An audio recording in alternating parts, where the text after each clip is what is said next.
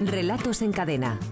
Una historia en 100 palabras para un premio de 6.000 euros.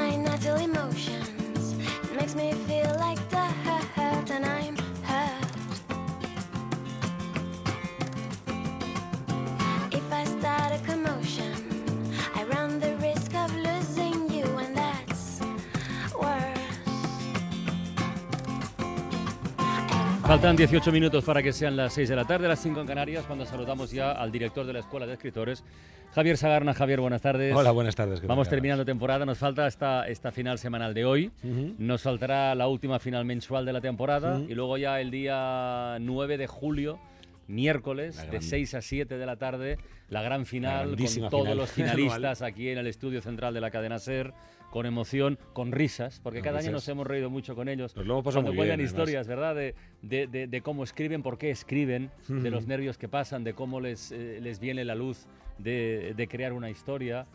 Es un rato La verdad, que, la verdad que es un rato estupendo eso de ponerles cara, ¿no? Poner cara a todas estas personas que van entrando por la radio, que les oyes, que ves que votan, que ven los nervios que pasan. Y luego de repente los tienes aquí, ¿no? Que solemos llevarnos a comer, luego, viene, luego, ya venimos aquí todos y tal a hacer, hacer, el programa. Y la verdad es que, la verdad es, que es, es, fantástico, es fantástico, ¿no? Es fantástico. Y pasamos un rato muy bueno. Yo creo que, que, ese rato de radio es de lo mejorcito que hay en la temporada. Bueno, pues hoy tenemos a tres oyentes que tienen casi la penúltima oportunidad para colarse ahí en esa, en esa gran final y han tenido que hacer méritos a partir de una frase eh, no precisamente sencilla, ¿eh? que es la que dejamos la semana pasada como, como deberes para todos ellos y todas ellas. ¿no? La frase era, luego, si se fijan, acaban arrancando esa hilacha de su pantalón.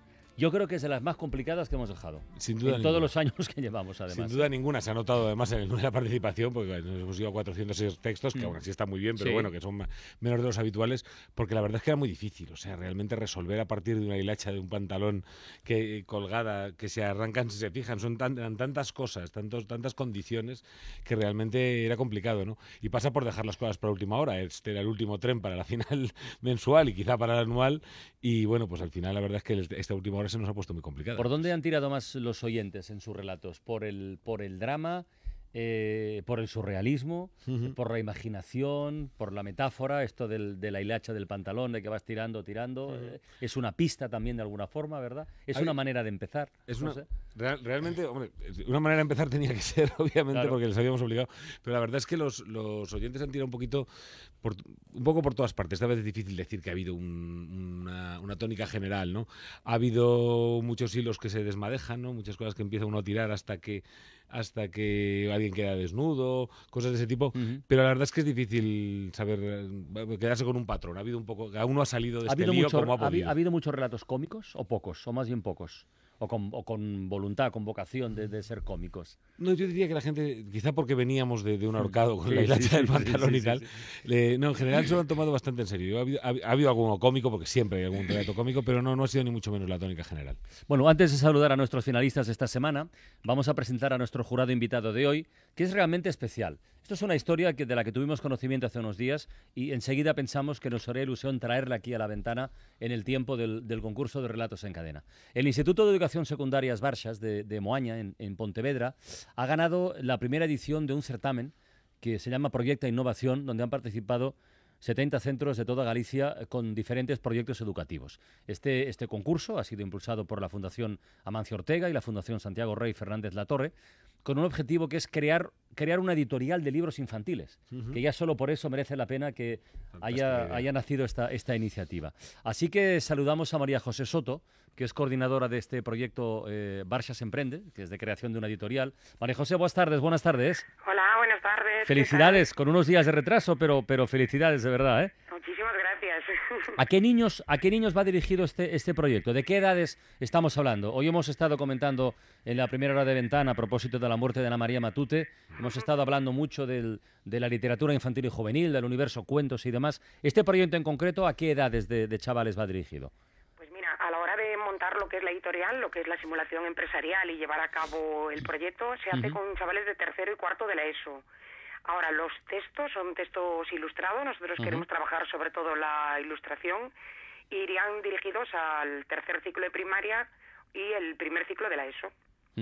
Comenzaréis a trabajar después del verano, a partir de, septiembre. ¿Por dónde vais a empezar, María José? ¿Cuáles serán los primeros pasos? A ver, cuéntanos un poco.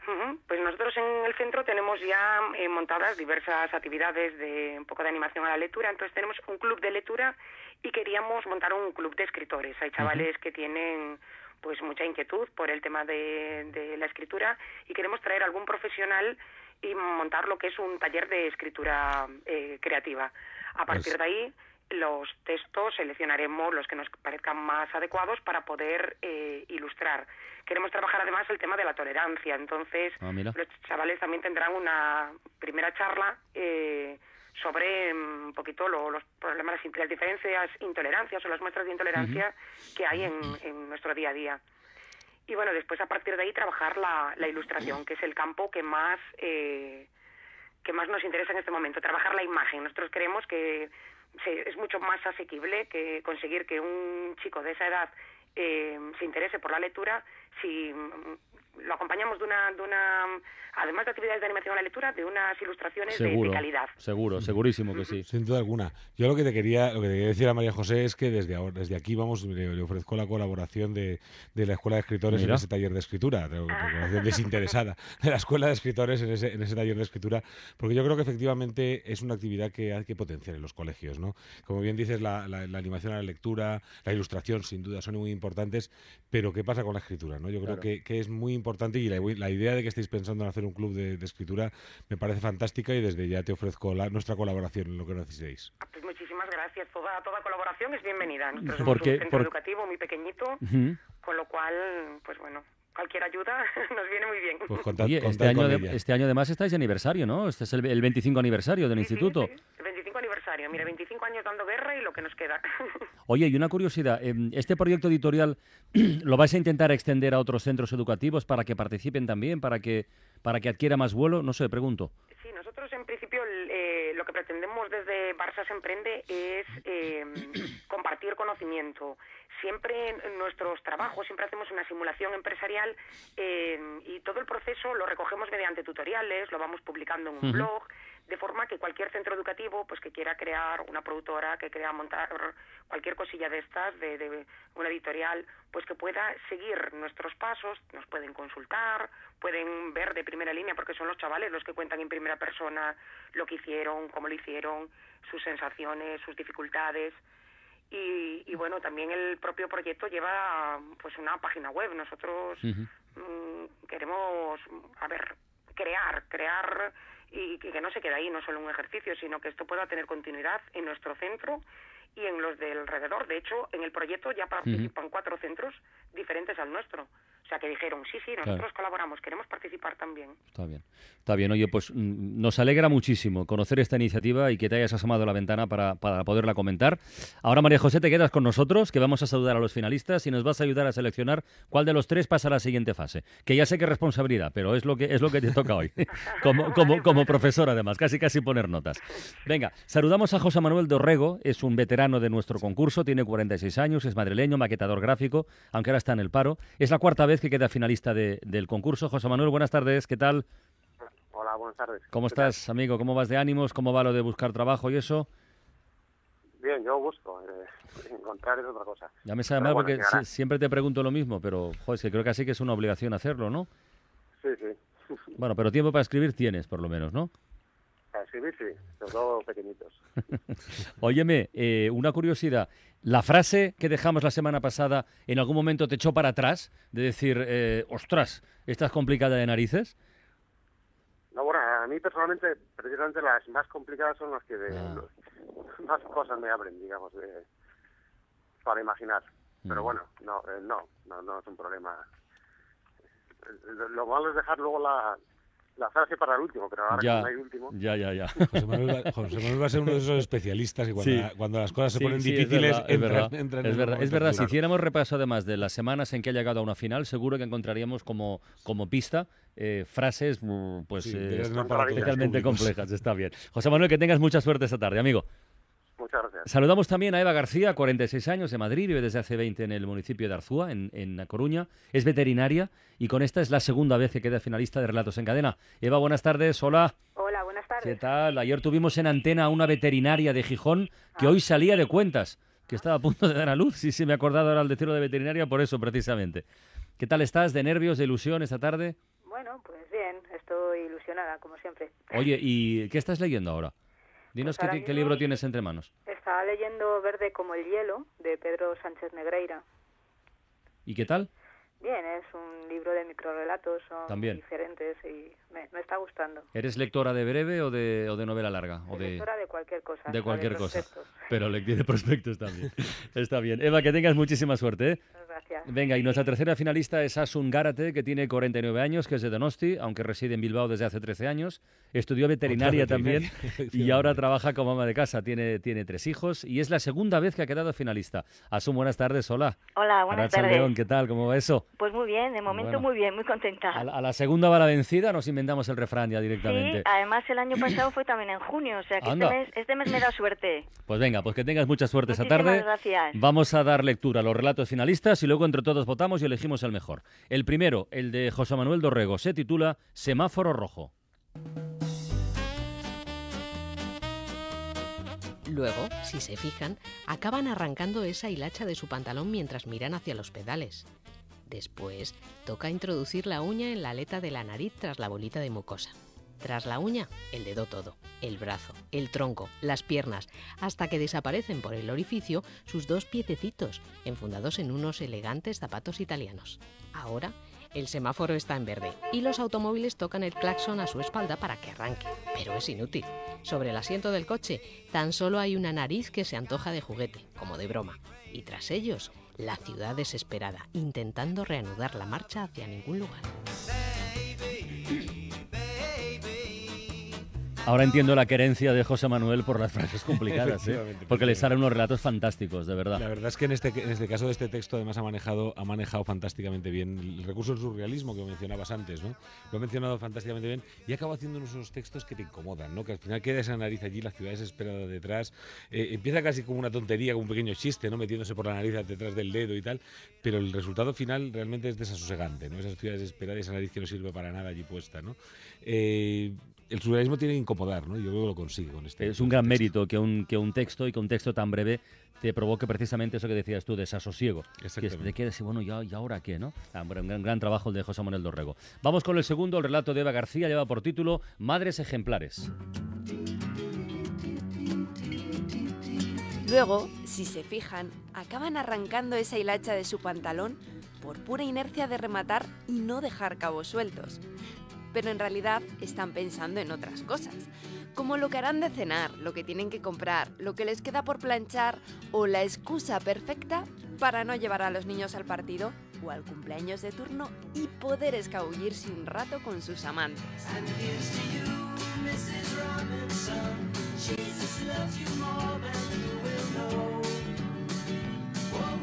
Esto es un alegato en toda regla, ¿eh? Esto es un alegato directamente.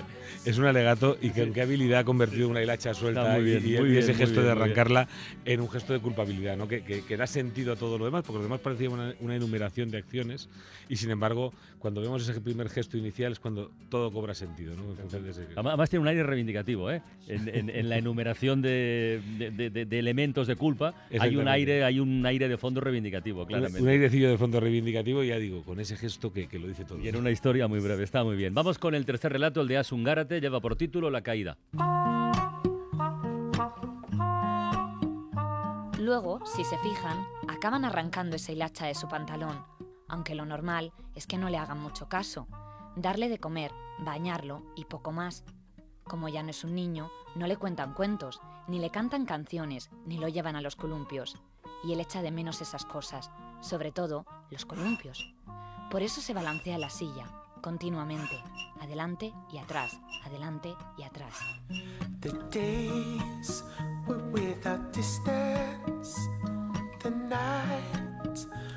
Bueno, eso te deja el cuerpo también un poco así, ¿eh? Este sí que te Este deja el es, cuerpo machacado, pues, porque la verdad es que la verdad es que da mucha penita, ¿no?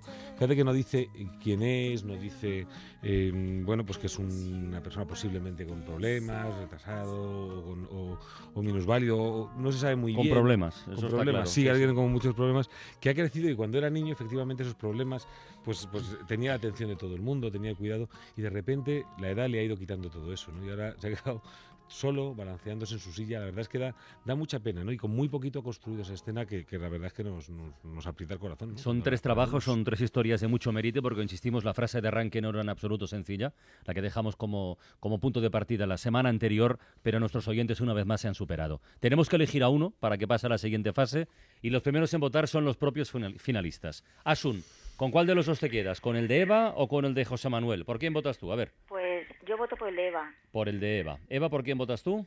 Pues yo voto por la caída de Asun. De Asun. ¿Y José Manuel, con cuál de los dos se queda? ¿Con Eva o con Asun? el de, el de Eva, vamos. El de Eva te ha gustado, el de Madres Ejemplares. A ver, nuestra invitada de hoy para formar parte del jurado, María José Soto, coordinadora del proyecto Barça se Emprende. Eh, tú, por cierto, eres lector habitual de Relato Breve o, o- o no? No, no, no, muy poquito, muy poquito. Lo que pasa es que, bueno, en el grupo tenemos tres profes de lengua que sí que son unas verdaderas entusiastas y seguidoras del programa y, bueno, Ah, ellas son las que han hecho un poco la crítica de cada uno de los trabajos. Muy y bien. aún así no nos hemos puesto muy de acuerdo. y de los tres, ¿a quién le das el voto tú? A ver, a la caída. a la caída. A la caída. Realmente, a ver, los tres son muy humanos, con situaciones así muy cotidianas, pero mm, eh, nos ha parecido muy relevante y muy... A nosotros nos ha evocado a una persona anciana, eh, querida, y, nos hizo un poquito pues pensar en qué habrá de, detrás, o sea, qué pensará un anciano cuando se encuentra en esa situación. El recuerdo de la infancia, eh, ese balanceo que pueda ser eh, relacionado con los columpios, que estén recordando a su mamá cuando los acunaba, que estén buscando cariño. Es el que más, el que más nos ha Está muy bien. emocionado. Además, con, además con todo el argumentario, con todo el argumentario que detallas, claramente se ve que ha sido un voto coral, ¿eh? Este ha sido fruto de, de un trabajo en equipo. Javier, ¿tu voto para quién va? Pues el mío lo voy a liar porque va para José Manuel Dorrego. Para José Manuel, bueno, de todas formas, eh, son ya mm, tres votos, si no he contado mal, para, No. para Eva García. Eva, no, espérate. Eh, para Eva García, para Asun Gárate. Asun Gárate tiene tres votos y pasas a la siguiente fase. Asun, enhorabuena. Gracias, gracias. Ay, perdón, Sí, sí. gracias. Asun Gárate, enhorabuena. Pasas a la, a, la, a la última final mensual de esta temporada. Y a Eva y a José Manuel, eh, un abrazo a los dos compañeros y, y, bueno, eh, la próxima temporada podemos seguir insistiendo, ¿de acuerdo? Vale, muchas gracias. Venga. Venga, gracias. Bueno, Javier, luego. pues nos queda ya, no, no podemos dejar deberes para la próxima semana porque estamos ya en el tiempo de la final mensual. frase. El día 9 de julio nos encontraremos en la gran final de la temporada con todos los eh, oyentes que han podido llegar a una, a una final de mes y estamos ya en el, en el mejor tiempo y en la hora de la verdad de este concurso de, de relatos en cadena que es un auténtico placer. Eh, pues sí, yo creo que ya estamos, ya no nos queda, bueno, nos queda esta final mensual en la que hay que votar, en la que pueden votar a través de la página web de la Escuela de Escritores, pueden votar eh, para el voto popular de la semana que viene y luego ya la gran final de los 6.000 euros. Pues aquí nos encontramos, Javier. Hasta Venga, la próxima, amigo. hasta. Adiós.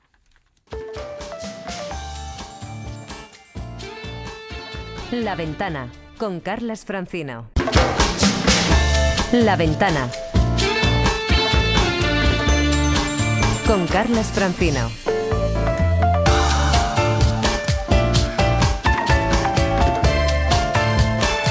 Son las 6 y 11 minutos de la tarde, las 5 y 11 en Canarias.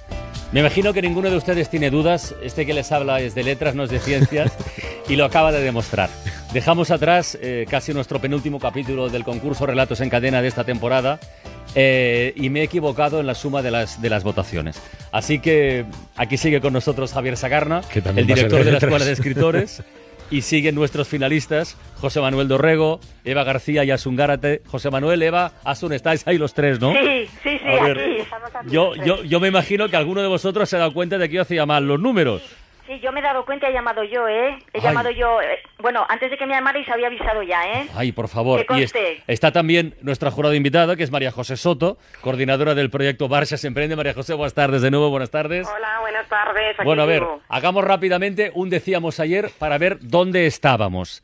A la hora de votar, si no me equivoco yo, ¿eh? Asun Gárate ha votado por Eva, ¿sí? Asun, tú votaste por, E- por el relato de Eva, ¿verdad? Sí, sí, yo voté por Eva. Vale, que tenemos uno. Eva votó por Asun. Sí, sí, por Asun. Tenemos otro. José Manuel votó por, Eh, Eva. por Eva. Eh, sí, Tenemos dos. Tenemos dos votos para Eva. Tenemos un voto para Asun. María José Soto había votado a Asun, la caída, que nos ha dado toda la explicación, todo el argumentario, ¿verdad, María José? Se profe, ¿eh? Ay, Dios mío, qué desastre. El que no soy profe soy yo. Y al menos de matemáticas. Y Javier Sagarna ha votado a, A José Manuel. José Manuel. Por lo tanto, tenemos ahora un empate momentáneo entre eh, Eva y Asun con Madres Ejemplares y La Caída. Y me toca deshacerlo a mí. Te toca deshacerlo o, o liarla más. que O, liarla más, y yo voy a deshacerlo. Yo voy a votar por La Caída. Yo voy a votar por Asun Gárate, que además yo creo que es la que había ganado, ¿no? Es la, que, ya estoy tan liado. es la que previamente Pues- habíamos dado por pues, ganadora, eh, pero ahora ya con todas las pues, de la ley. Pues Asun, ahora sí, oficialmente, felicidades, Muchas pasas a la gracias. siguiente fase. Y gracias. Eva y José Manuel, disculpadnos, disculpadme a mí fundamentalmente. Espero hacer números eh, mejor que lo que he hecho esta vez en el, en el concurso. Un abrazo a los dos, de verdad. Igualmente. Ay. Adiós. María José Soto, eh, gracias, profe. Venga, hasta luego. Chao, chao. Bueno, Javier, pues ya, hasta la Venga, próxima ahora semana. ya sí, La semana la semana próxima, final mensual, con Asun Gárate, que es la última que nos falta. Exactamente, con la Zungarate y tres más. Venga, Hasta luego. Hasta luego.